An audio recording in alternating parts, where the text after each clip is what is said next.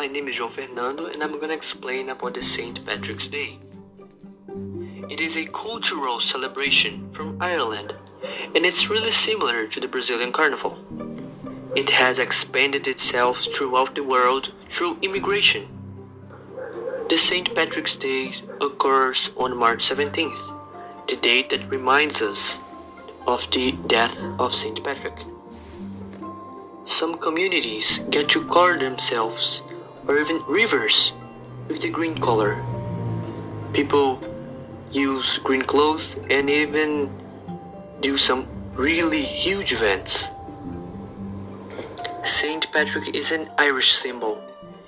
He was born in England in the 4th century. An interesting fact is that in the beginning of his life, through his 16 first years of his life, he wasn't even named Patrick, and he was a pagan.